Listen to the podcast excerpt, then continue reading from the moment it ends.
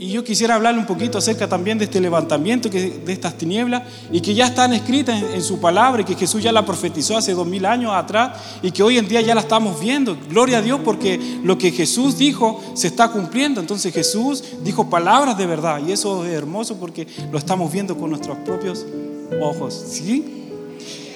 Eso quiere decir que la palabra dice que erguíos vuestras cabezas porque vuestra redención está cerca. Entonces está el tiempo ya está cerca para estar con nuestro amado eternamente. ¿Sí? Amén. Y usted anhela que venga el amado, nuestro amado esposo, y estaremos, dice la palabra, eternamente. Y el Señor dice que enjugará toda lágrima de nuestros ojos. Dice que ya no, el sol ya no caerá sobre nosotros, ni calor, calor alguno, ni habrá hambre ni sed. Entonces el Señor saciará toda nuestra vida y estaremos completamente en su plenitud. Y esa debe ser nuestra esperanza. ¿Qué es lo que debemos hacer ahora por mientras como iglesia? Y vamos a hablar un poquito acerca de qué es lo que debe hacer la iglesia y la iglesia se debe preparar. Amén. Y quiero que abran sus Biblias en Apocalipsis 22, 17.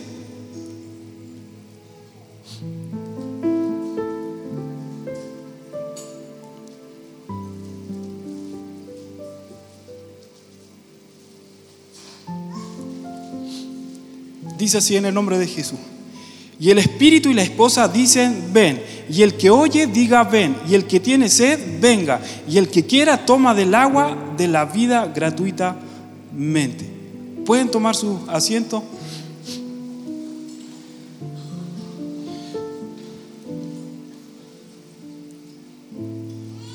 Fíjense que esta palabra comienza con el Espíritu y la esposa y está hablando en, mayúscula. Quiere decir que está hablando del Espíritu del Espíritu Santo, que en estos últimos tiempos eh, la iglesia va a estar aliada o va a estar unida a lo que tenga, tenga que ver con el pensamiento del Espíritu Santo. Por eso en este tiempo, con mayor profundidad y con mayor cercanía, debemos estar y buscar la presencia del Espíritu Santo, porque Él nos va a enseñar, dice, todas las cosas y dice que nos guiará a toda verdad y a toda justicia. O sea, el Espíritu Santo tiene los planos de todo lo que está aconteciendo hoy en día y de lo que va a acontecer más adelante. Entonces necesitamos pasar tiempos con Él y guiados por su palabra. Hoy día en la mañana Jorgito nos mencionaba de que toda nuestra vida debe estar fundamentada en la palabra que es Cristo y que nuestras opiniones, por más buenas que sean, si no están ajustadas a la palabra, no van a tener peso. Entonces, la verdad, la verdad que es su escritura, la palabra, esa palabra nos hará libre. O sea, nosotros podríamos tener un pensamiento con respecto a los gobiernos, podríamos tener pensamiento con respecto a la política, o una opinión, quizás sea buena, pero si no está ajustada a la palabra de Dios, de nada vale. Entonces, todo lo que vale hoy en día es la escritura y la palabra. ¿Y qué dice la escritura y la palabra con respecto a estos tiempos? Está todo aquí. Y el Señor quiere que nosotros como iglesia nos preparemos y que indaguemos, escudriñemos y pidamos al Espíritu Santo que la palabra se nos sean abierta y que las escrituras se nos sean abiertas para tener una respuesta. Para decir a nuestro amigo donde nosotros trabajamos, decir, esto dice el Señor. Hoy en día mucha gente está eh, apuntando hacia el gobierno y está pidiendo justicia. Y quizás muchos también de, nosotros, a lo mejor también dentro de la iglesia, se ha levantado y ha pedido justicia. Y yo quisiera leer algunos textos bíblicos con respecto a qué es lo que va a ocurrir con la justicia de Dios. Mis queridos, el Señor está consciente de todo lo que está ocurriendo acá en la tierra. Es más, dice que la ira de Dios se revela, dice, desde el cielo contra toda impiedad e injusticia de los hombres que detienen con injusticia la verdad. Eso quiere decir que nuestro Dios está consciente de que en la tierra hay impiedad, en la tierra hay injusticia. Y es más, dice, hay hombres que detienen con injusticia la verdad. ¿Cuál es la verdad? La palabra. La verdad es su palabra. Ahora, si yo no conozco la palabra y no conozco la verdad, ¿cómo voy a saber la verdad para decir a otro que no está en la verdad? Entonces necesitamos profundidad en la escritura. ¿Sí? Dice que en Romano dice que por tu dureza y tu corazón no arrepentido, dice, atesoras ira para el día de la ira y del justo juicio de Dios. ¿Qué quiere decir la manifestación de, la ira de Dios y del justo juicio de Dios? Que en nuestra, eh, en vida todos ante el Señor tendremos que dar cuentas ante Él. Pero dice la palabra que ninguna condenación hay para los que estamos en Cristo Jesús. Dice la palabra que más Dios muestra su amor para con nosotros en que aún siendo pecadores, Cristo murió por nosotros, pues mucho más estando ya justificados por su sangre, dice, por él seremos salvos de la ira, o sea, seremos salvos de un juicio, de una condenación. Eso quiere decir que para los que estamos justificados por medio de la sangre de Jesús, para nosotros no hay condenación porque Cristo ya la pagó en la cruz. Amén. O sea, ¿para quiénes va a venir la manifestación de la ira de Dios? Cuando hablamos de manifestación de la ira de Dios, hablamos de el justo juicio de Dios, porque nuestro Dios también es justo y nuestro Dios va a traer justicia y trae muerte al pecado.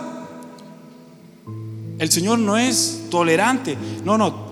Hoy en día, en, nuestra, en nuestro tiempo, la dispensación de la gracia es la gracia la que nos ha sostenido, pero va a llegar un momento en donde el Señor va a traer juicio a, a aquellos hijos de desobediencia. Pero nosotros somos hijos de obediencia, ¿cierto? Somos hijos de luz y nosotros estamos justificados por medio de su sangre. Le hago la pregunta.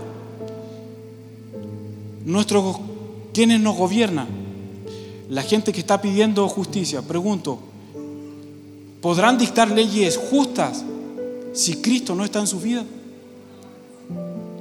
No, ¿cierto? No podrán dictar leyes justas.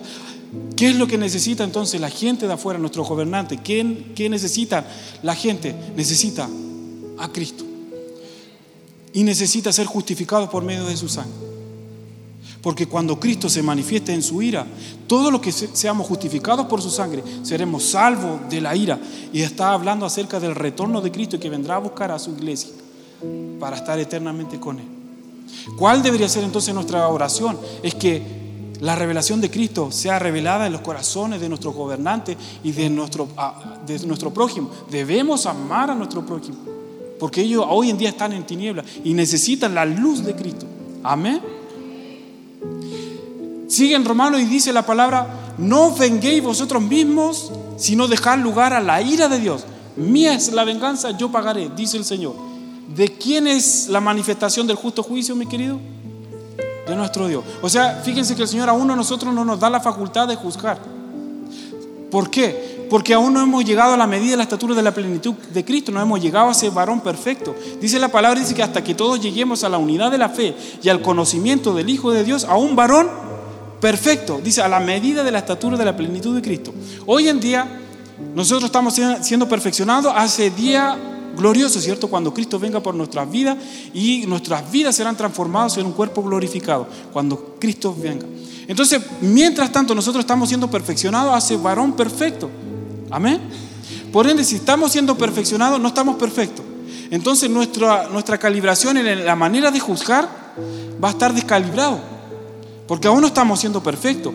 ¿Cuándo vamos a ser perfectos? Cuando lleguemos a esta estatura de la medida de la plenitud de Cristo. ¿Sabe cuándo va a ser? Cuando Cristo venga. Porque cuando Cristo venga, mire querido, va a venir la cabeza que es Cristo. Y nosotros que es el cuerpo se va a insertar, injertar en ese día glorioso, en la venida de Cristo. Recién ahí eh, seremos nosotros el cuerpo glorificado y el cuerpo perfecto. Mientras tanto, nosotros estamos siendo perfeccionados hasta ese día. Por ende, el Señor no nos da la facultad a nosotros de juzgar porque nuestra, nuestro, no sé, el apunte de juzgar está descalibrado. Simoncito nos dice de que, eh, por ejemplo, un avión que despega de un lado a otro, si se descalibra, ¿cuánto podríamos decir? ¿Un grado? ¿Cuánto es un grado? O pongámosle un dedo, no sé, un grado, ¿ya? Fíjense que si se desvía un grado, el resultado eh, es de dos kilómetros de diferencia cuando llega a su final. O sea, es harto. O sea, un grado no es nada, pero en comparación a, lo que es el final, la diferencia es de dos kilómetros. Por eso el Señor necesita que nosotros, nuestra mentalidad, nuestro corazón debe ser ajustado, alineado a la mente de Cristo. Por eso la palabra dice que debemos llevar cautivo todo pensamiento a la obediencia a Cristo. Debemos llevar todo nuestro pensamiento cautivo a la obediencia a Cristo, porque en Cristo está la mentalidad y está el varón perfecto. Amén. Entonces, mientras tanto, ¿qué debe ser la iglesia? Se debe preparar yo quisiera que leamos otro versículo bíblico y dice, Apocalipsis 19, 7. ¿Por qué le menciono mucho el, libro de Apocalipsis? Eh, no, no da miedo, mi querido. el libro de Apocalipsis trae esperanza, trae gloria, porque dice la palabra que reinaremos con Cristo eternamente. O sea, el libro de Apocalipsis nos muestra la película final. Y la película final, ¿sabe cuál es? Es que nuestro Señor Jesucristo toma a Satanás, al anticristo y al falso profeta y lo envía al lago de fuego y ya es condenado eternamente y nosotros reinaremos con Cristo. Ya está la película hecha, el final.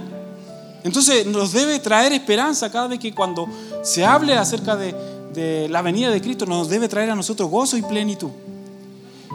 ¿Cuándo produce miedo, mis queridos?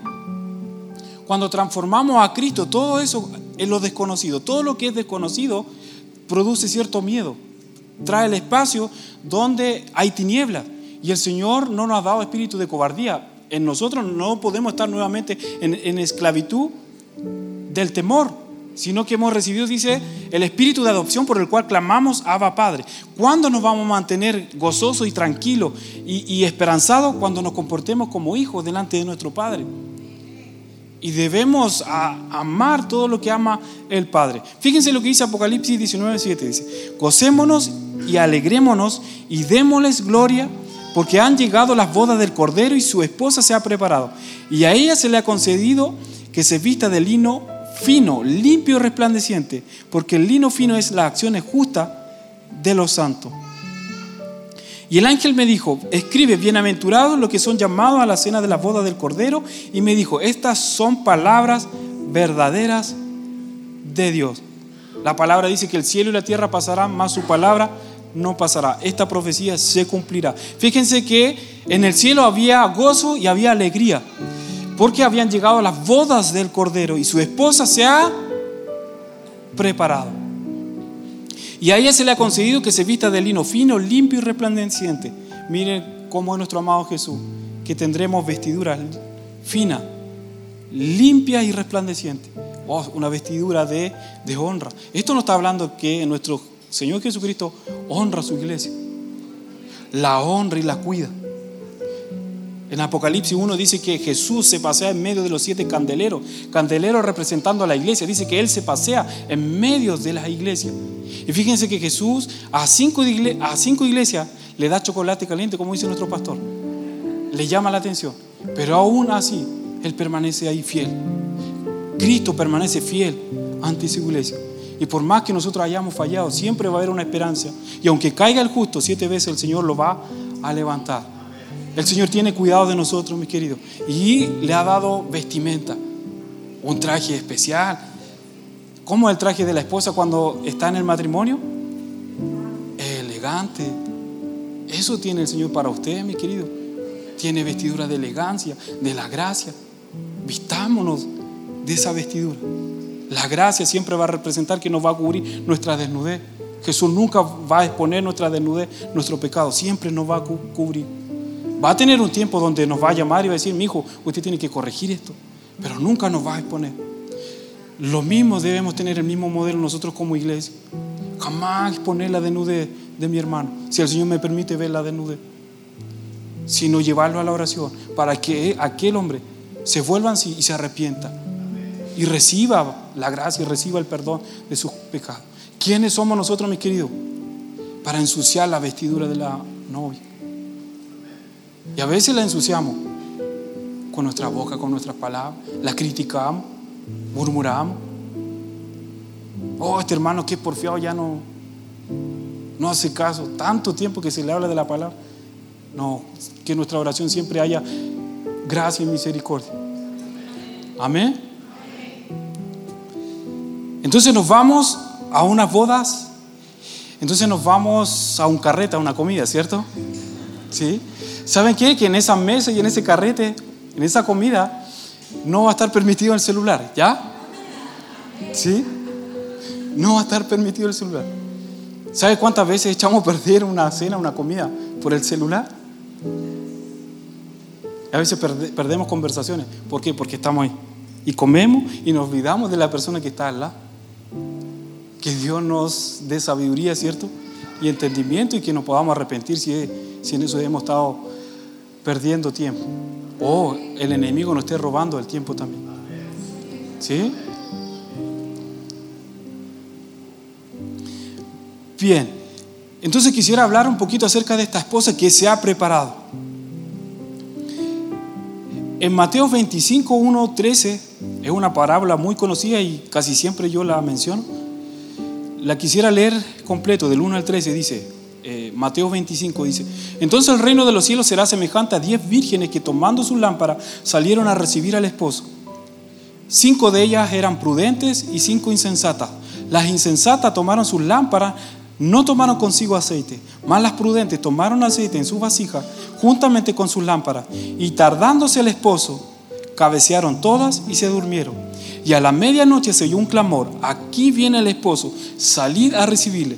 Entonces todas aquellas vírgenes se levantaron y arreglaron sus lámparas. Y las insensatas dijeron a las prudentes, danos de vuestro aceite, porque nuestras lámparas se apagan. Mas las prudentes respondieron diciendo, para que no nos falte a nosotras y a vosotras, id más bien a los que venden y comprar para vosotras mismas. Pero mientras ellas iban a comprar, vino el esposo y las que estaban preparadas entraron con él a las bodas. ¿Quiénes estaban preparadas? Las prudentes. Entraron con él a las bodas y se cerró la puerta. Después vinieron también las otras vírgenes diciendo, Señor, Señor, ábrenos. Mas él respondiendo dijo, de cierto os digo que no os conozco. Velad pues, porque no sabéis el día y la hora en que el Hijo del Hombre ha de venir. Fíjense, tardándose el esposo, cabecearon todas y se durmieron. Hay otro pasaje donde ¿Alguien se duerme en medio de la tormenta? ¿Quién era? Nuestro amado Jesús. Nuestro amado Jesús. Y fíjense qué es lo que ocurre cuando Cristo es despertado y cuando Cristo toma la posición. Fíjense que cuando uno duerme, el cuerpo y la cabeza están parejos. ¿Sí?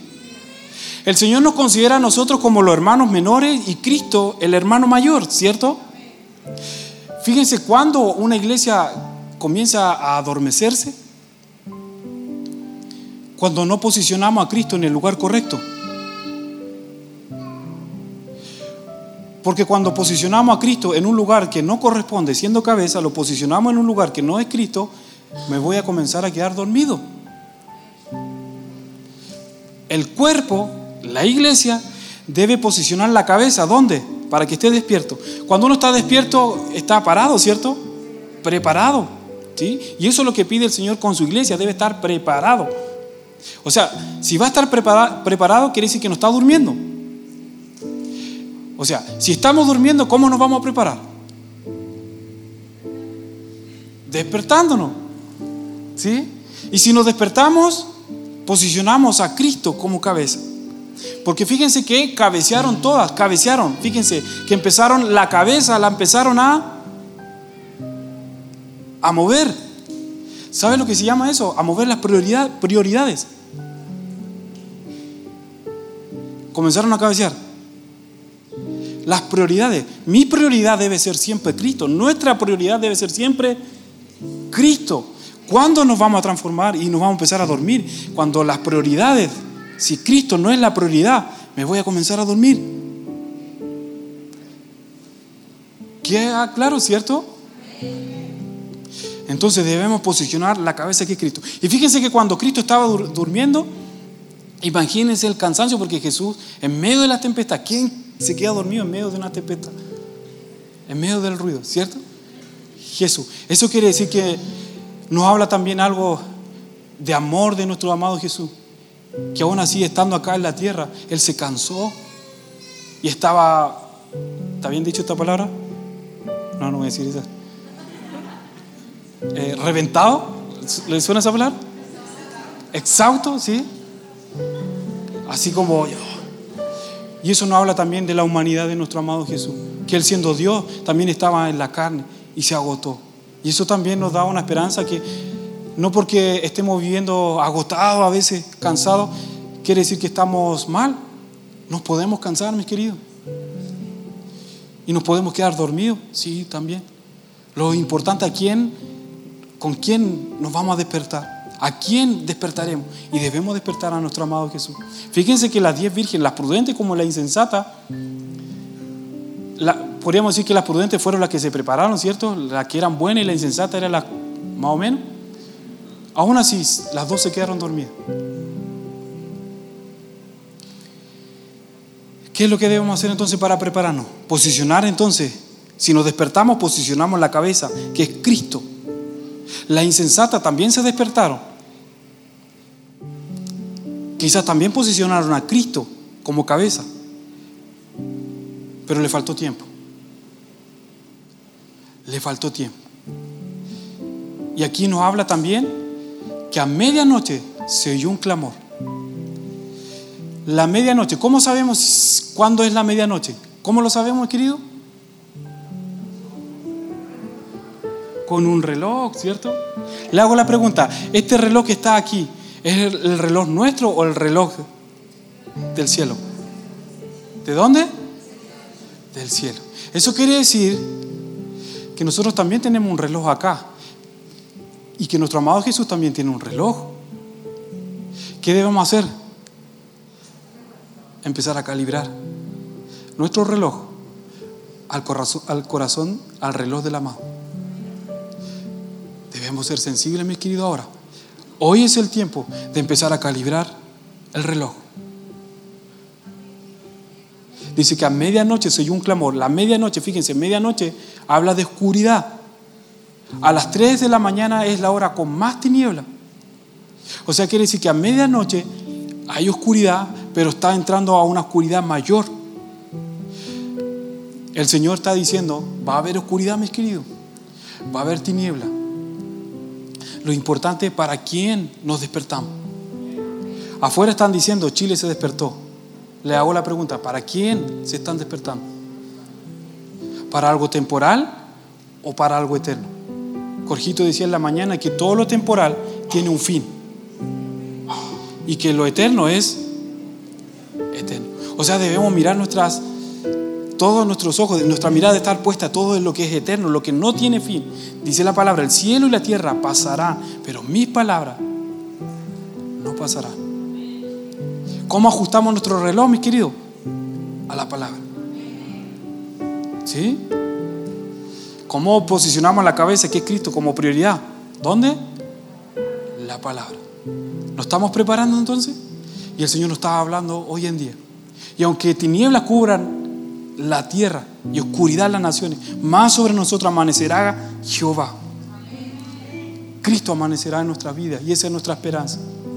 ¿Qué es lo que debemos hacer? ¿Sabe lo que provoca el aceite de estas diez vírgenes? Provoca luz, ¿cierto? A la lámpara, pero el aceite también viene a sanar. Jesús en Mateo 24 dice que muchos tropezarán en aquel entonces y muchos se entregarán y muchos se aborrecerán. Esa palabra tropezar significa ofensa. Muchos se ofenderán. Y versículos anteriores dice, mirar que nadie os engañe porque vendrán muchos falsos cristos y falsos profetas. Cuando hablamos de falsos cristos, mis queridos, hablamos de cabeza, hablamos de liderazgo, hablamos de pensamientos. Muchos se levantarán, falsos cristos, falsos profetas, pero sin la palabra de Dios. Mostrarán un liderazgo, mostrarán ser personas que van a influir a los demás, pero van a estar cero palabras, cero unción. El problema no es que aparezcan los falsos, mi querido. El problema es que no sabemos reconocer lo verdadero. Porque si pasamos tiempo con la verdad, con su palabra, pasamos tiempo en oración, en búsqueda, ayunando, buscando de Él, sabremos reconocer la voz de nuestro amado Jesús, que es lo verdadero. Porque cuando venga lo falso, sabremos identificar, esto es lo falso. Se dice que los que trabajan en, el banco y los que cuentan dinero, le hacen probar muchos billetes verdaderos, verdadero, verdadero, verdadero, y practican, practican tocando lo verdadero. Y luego le hace la práctica de colocarle algún billete falso. Entonces, tienen tanto eh, billetes verdaderos en su mano y saben reconocer lo verdadero que inmediatamente saben descubrir lo falso. Y eso es lo que va a ocurrir con su iglesia, la que se está despertando, comenzará a reconocer lo verdadero y sabrá identificar cuándo viene lo falso. Y lo falso, cuando hablamos de falsos cristos y falsos profetas, no se estaba refiriendo a lo de afuera, sino que se está refiriendo acá adentro. Porque dice que si fuese posible, aún engañarían a los escogidos ahí poco peligroso. ¿Sabe, mi querido, cuando nos transformamos nosotros en falsos profetas y en falsos Cristos?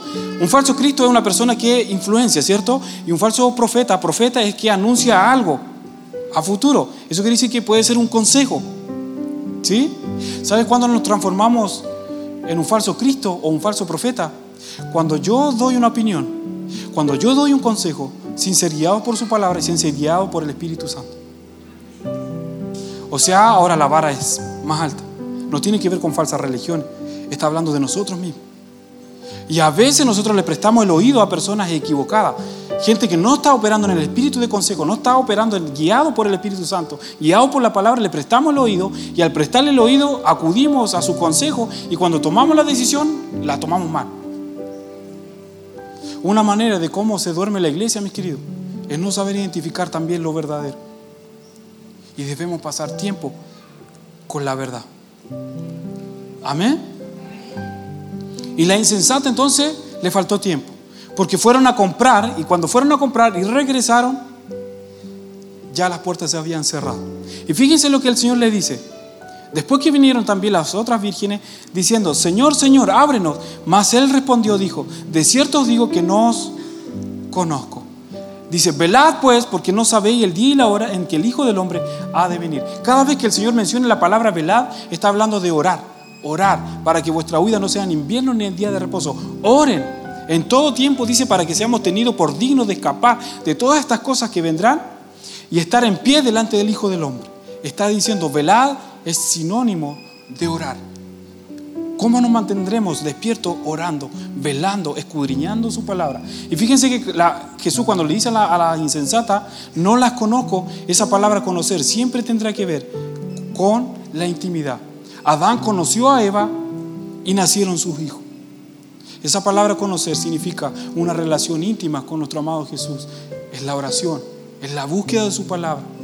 Necesitamos pasar tiempo, hoy más que nunca, pasar más tiempo con nuestro amado Jesús. Pero no por las cosas que vendrán, por el peligro que vendrá, no, porque queremos pasar tiempo con Él, porque lo amamos, porque lo necesitamos y necesitamos de su presencia. ¿Qué es lo que ocurre cuando estamos en intimidad con Él? Él nos llena de su presencia, nos inunda, nos lava, nos limpia y nos sacia, nos alimenta, nos levanta. Y muchas veces hemos llegado a esa oración afligidos y quizás viviendo injusticia. Pero cuando nos derramamos delante del Señor y derramamos nuestro corazón, nos volvemos dependientes de Él, de su gracia. Y Él en su misericordia nos comienza a levantar, nos comienza a fortalecer, nos comienza a dar palabras de esperanza. Necesitamos más de nuestro amado Jesús. Amén. A medianoche entonces se oyó un clamor. ¿Creen ustedes que ya la medianoche comenzó? Con lo que está aconteciendo en nuestra nación y en las naciones del mundo. ¿Comenzó el reloj, la cuenta regresiva? Comenzó la cuenta regresiva. Aquí viene el esposo. Debemos prepararnos para el esposo. Debemos comenzar ahora a ver nuestra lámpara. ¿Cuánto aceite hay? ¿Cómo obtendremos aceite? Cuando posicionamos la cabeza. Cristo, en el lugar correcto. Porque de la cabeza corre el buen óleo, que es Cristo. Va por las barbas de Aarón, sacerdocio, por las vestiduras hasta los pies. Nosotros somos el cuerpo. La única manera de estar cubierto es a través de Cristo. Mentalidad de Cristo, pensar como Cristo. Por eso debemos llevar nuestros pensamientos y nuestro corazón a Cristo. La palabra dice que es viva y eficaz. Dice, más cortante que toda espada de doble filo, que penetra hasta partir el alma, el espíritu, los tuétanos y las coyunturas. Dice que discierne los pensamientos y las intenciones del corazón. La palabra siempre nos va a ayudar, siempre nos va a corregir y nos va a alinear ante el amado. Amén. La palabra en Apocalipsis dice que nuestro Dios es el que es, el que era y el que ha de venir. Pero no podemos entender el que ha de venir si no sabemos quién fue el que era. ¿Qué es lo que ocurrió en el Getsemaní? ¿Qué es lo que ocurrió con nuestro amado Jesús? ¿Qué es lo que significa que sus dos gotas de sangre la maldición en el principio fue, con el sudor de tu frente comerás. Y fue maldecida la tierra por la desobediencia del hombre. ¿Qué hizo Jesús en el Getsemaní cuando estaba orando? Y gotas de sangre sudaban. Estaba apagando la maldición de todos nosotros. Estaba comenzando a pagar y estaba bendiciendo la tierra. ¿Qué significa el madero de la cruz? Madera. En la madera Cristo fue expuesto y toda su sangre fue derramada también en la madera. La primera vez que el hombre desobedeció fue en un árbol. El árbol de la, del árbol de la ciencia del bien y del mal. El Señor estaba justificando y pagando lo que el hombre había hecho.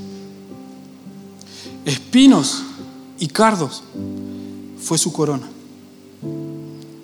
¿Qué es lo que le iba a producir la tierra? Espino y cardo. Nuestro amado Jesús con su sangre estaba pagando el precio.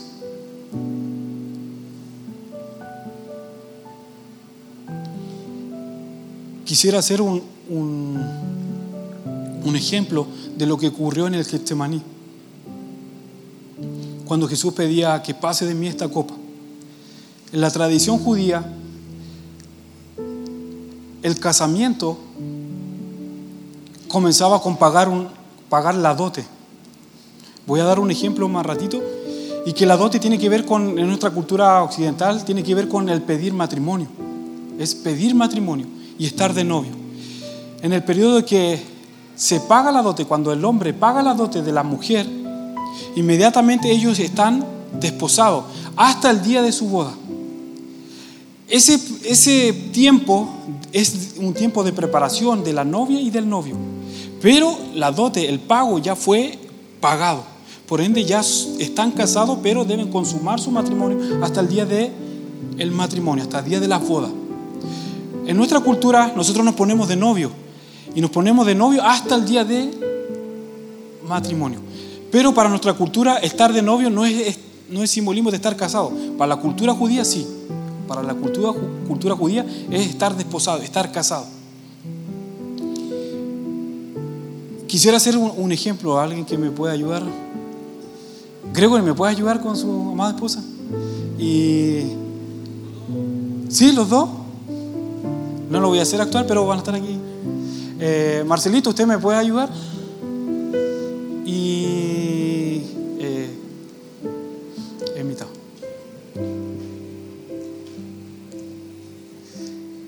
Eh, Gregory, usted por acá. El Marcelito va a ser el papá de Gregory.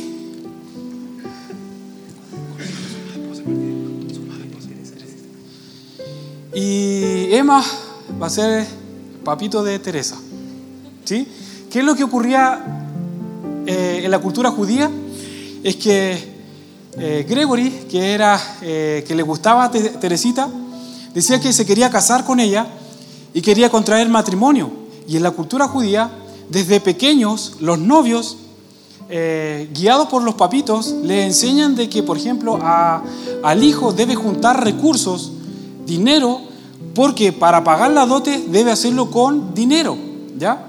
No estamos diciendo que la esposa es, eh, se va a vender por dinero, sino que es una manera de honrar a, la esposa y honrar al papá. Es una manera de, de honrarlo, de darle un lugar. Entonces, en esa cultura, desde niñitos, el hombre tenía que juntar dinero para cuando llegara el día de su boda tener todos los recursos posibles.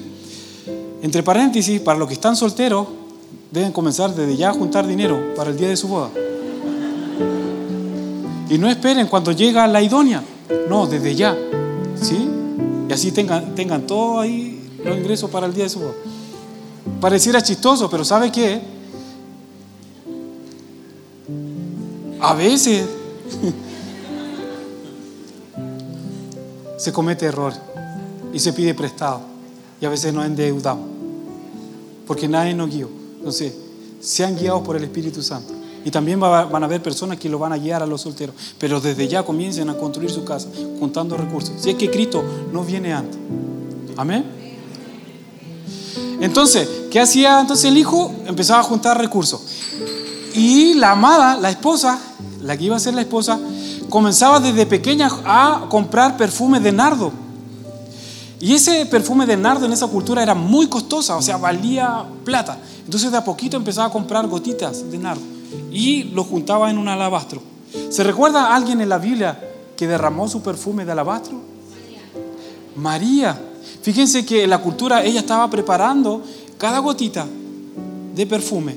Y cuando hablamos de perfume, hablamos del derramamiento del corazón. Ella cuando le entrega el perfume a nuestro amado Jesús, se derrama por completo. Y eso habla de adoración. Cuando hablamos de adoración, es un corazón derramado, contrito y humillado delante de la presencia de Dios. Fíjense que María, su perfume estaba destinado para el idóneo. Pero ella se negó a casarse para casarse con su amado. Eso estaba significando en ese momento. Entonces, ¿qué hace la mujer? Entonces empieza a reunir y comprar gotitas de, nardo hasta el día de su matrimonio. Entonces, cuando viene ya la dote, viene ya que tienen que eh, hacer el, trámite de matrimonio, los papás tienen que llegar a un acuerdo por el precio de la amada. Pongámosle que la amada eh, Lemita haya dicho de que vale ¿cuántos millones de dólares? ¿Cuánto dice usted? 700 billones de dólares dice que cuesta la amada. Entonces, están conversando los papitos y llegan a, ese acuerdo, los papitos. Y el papá dice, wow, es, harta plata, le dice hijo, es harta plata. Eh, tú tienes Tienes ahorrado 10 lucas en el banco, no, pero. y en la cuenta ruta. no. Entonces, el papá también ayuda a su hijo a, a, pagar el precio. Y el hijo dice, pero papá, eh, ella es mi amada, yo, yo quiero casarme con ella. Sé que cuesta tanto, pero yo quiero estar con ella porque están muy enamorados. Y el papá le dice, pero es tanta plata, tantos dólares bueno, ya, porque te amo, hijo, haremos el trato. Entonces, ¿qué es lo que ocurre aquí? Cuando ellos se ponen de acuerdo, hay una copa. ¿Se pueden acercar un poquito más ustedes, mis queridos? Hay una copa y si entre los papás se pusieron de acuerdo, los papás comienzan a tomar de la copa. Usted acepta el precio, ¿cierto? Toma de la copa, ¿cierto? Bien. Y el papá. Toma de la copa. Ahora, el hijo está tan enamorado que la va a tomar sí o sí. Entonces toma la copa y esa copa está simbolizando el pacto. El pacto, diciendo, no, yo me comprometo. No, este pacto me comprometo a amar y me quiero casar con la amada. Entonces también bebe sí, y acepta el precio. Lo acepta. Ahora, ella tiene que decidir si el precio está bien o no. Porque puede decir, tampoco, 7 mil millones de pesos. Ella puede rechazar también. Pero al ponerse de acuerdo dice, no, no, el dinero no es tanto, es para honrar a mi papá, así que voy a tomar de la copa. Y toma de la copa. Lo mismo ocurrió en el Getsemaní. El amado Jesús, Jesús quería casarse con ella. ¿Quién es ella? Somos nosotros. ¿Sabe cuál era el precio? Su sangre, la muerte el sacrificio. Cuando Jesús estaba en el Getsemaní estaba orando y le decía que pase de mí esta copa, porque es muy costosa. Nadie más la podía pagar. ¿Sabe quién primero aceptó tomar de la copa? El papá, nuestro Dios, nuestro Dios. Porque de tal manera amó Dios al mundo que ha dado a su Hijo unigénito para que todo aquel que en Él crea no se pierda, mas tenga vida eterna.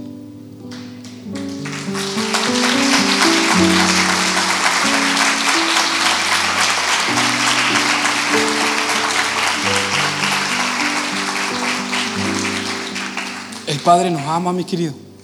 Papá nos ama. El Padre nos ama.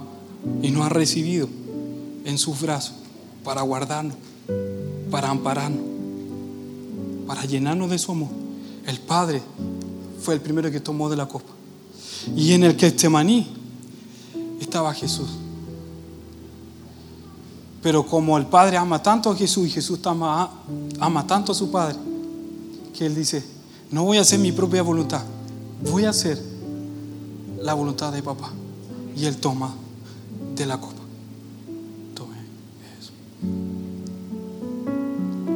Eso. Es lo que ocurrió en la cruz del Calvario, mis queridos. Y acá estamos nosotros. Ella somos nosotros. ¿Sabe quién éramos nosotros? Esa mujer adúltera que la trajeron a los pies de Jesús. ¿Sabe quién éramos nosotros? Esos cojos, esos mancos. Esa mujer samaritana que había tenido cinco maridos. Nosotros estábamos muertos en delito y pecado. Nosotros estamos destinados a la condenación eterna. Le hago la pregunta, ¿qué papá va a permitir que su hijo se case con nosotros, la iglesia, con una iglesia mala, con una mujer mala, pecadora? Éramos todos nosotros. ¿Qué esposo se permite casar una adúltera?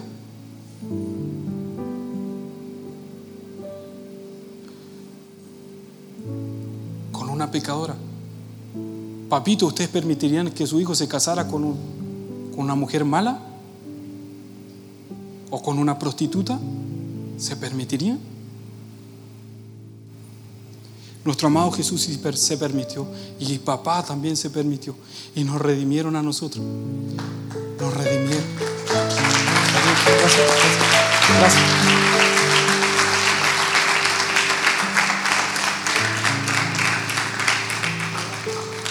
¿Usted se quiere casar? Aquí está la copa de nuestro amado Jesús. ¿Se quiere casar con Él? ¿Sí? ¿Acepta el pago? ¿Aceptamos ese pago que nos hicieron en la cruz? Que nuestro amado Jesús dio su vida y derramó hasta su última gota de sangre por amor hacia nosotros. ¿La aceptamos? Si la hemos aceptado, somos la esposa. Ya pagaron la dote. Pero vendrá el día en que Cristo va a buscar a su amada iglesia y nos casaremos y estaremos eternamente con Él. Mientras tanto, nos estamos, nos estamos preparando. ¿Le hace sentido más ahora el retorno de Cristo? Que nuestro amado Jesús anhela el poder estar con nosotros. Si bien Él estaba hoy en día en nuestra vida, el Espíritu Santo está hoy con nosotros, pero Él anhela que nosotros algún día le veremos cara a cara, veremos su rostro y estaremos eternamente con Él y enjugará todas lágrimas de nuestros ojos. ¿Usted se quiere preparar para el amado, para el esposo? ¿Le quiere brindar palabras a su amado? Palabras hermosas. ¿Puede demostrarlo ahora? ¿Le parece que adoremos? y le dediquemos bellas palabras y, y, hermosiemos su nombre a nuestro amado Jesús y da gracias. Le invito a que pongamos de pies y adoremos.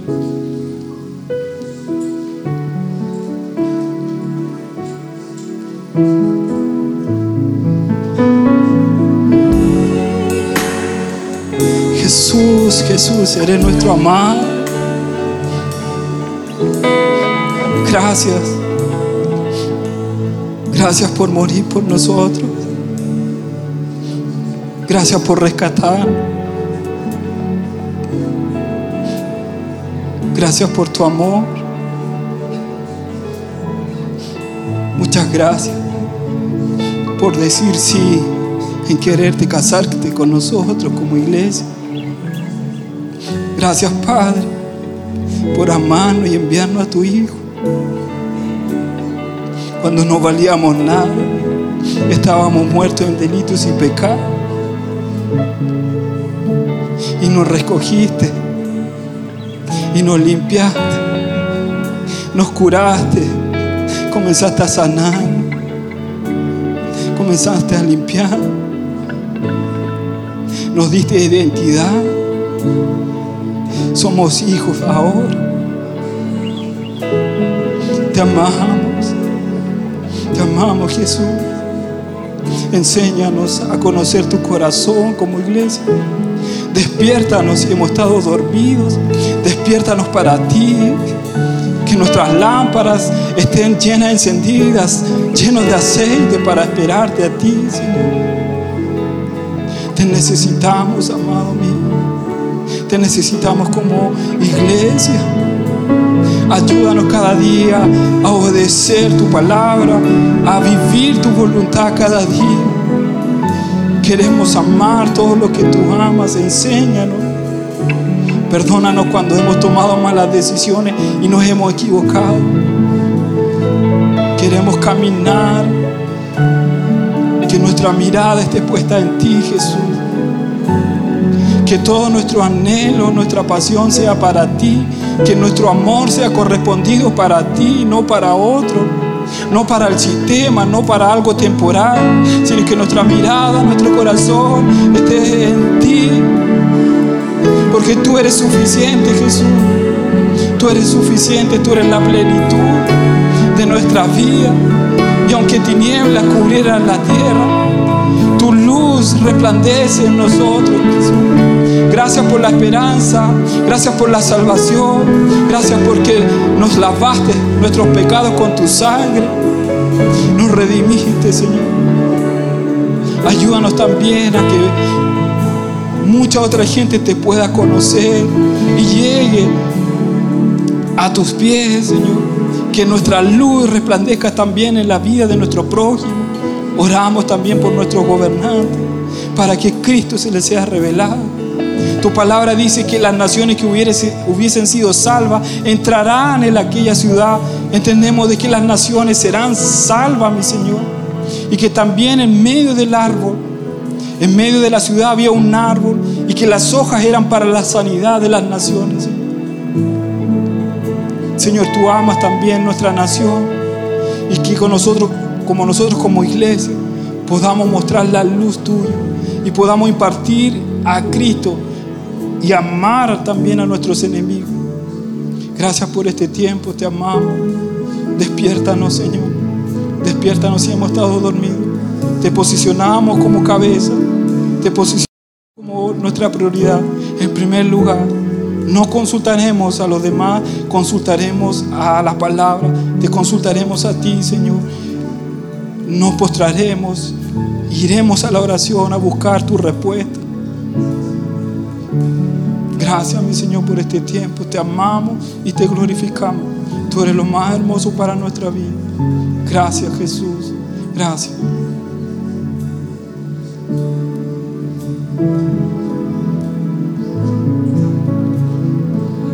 Wow.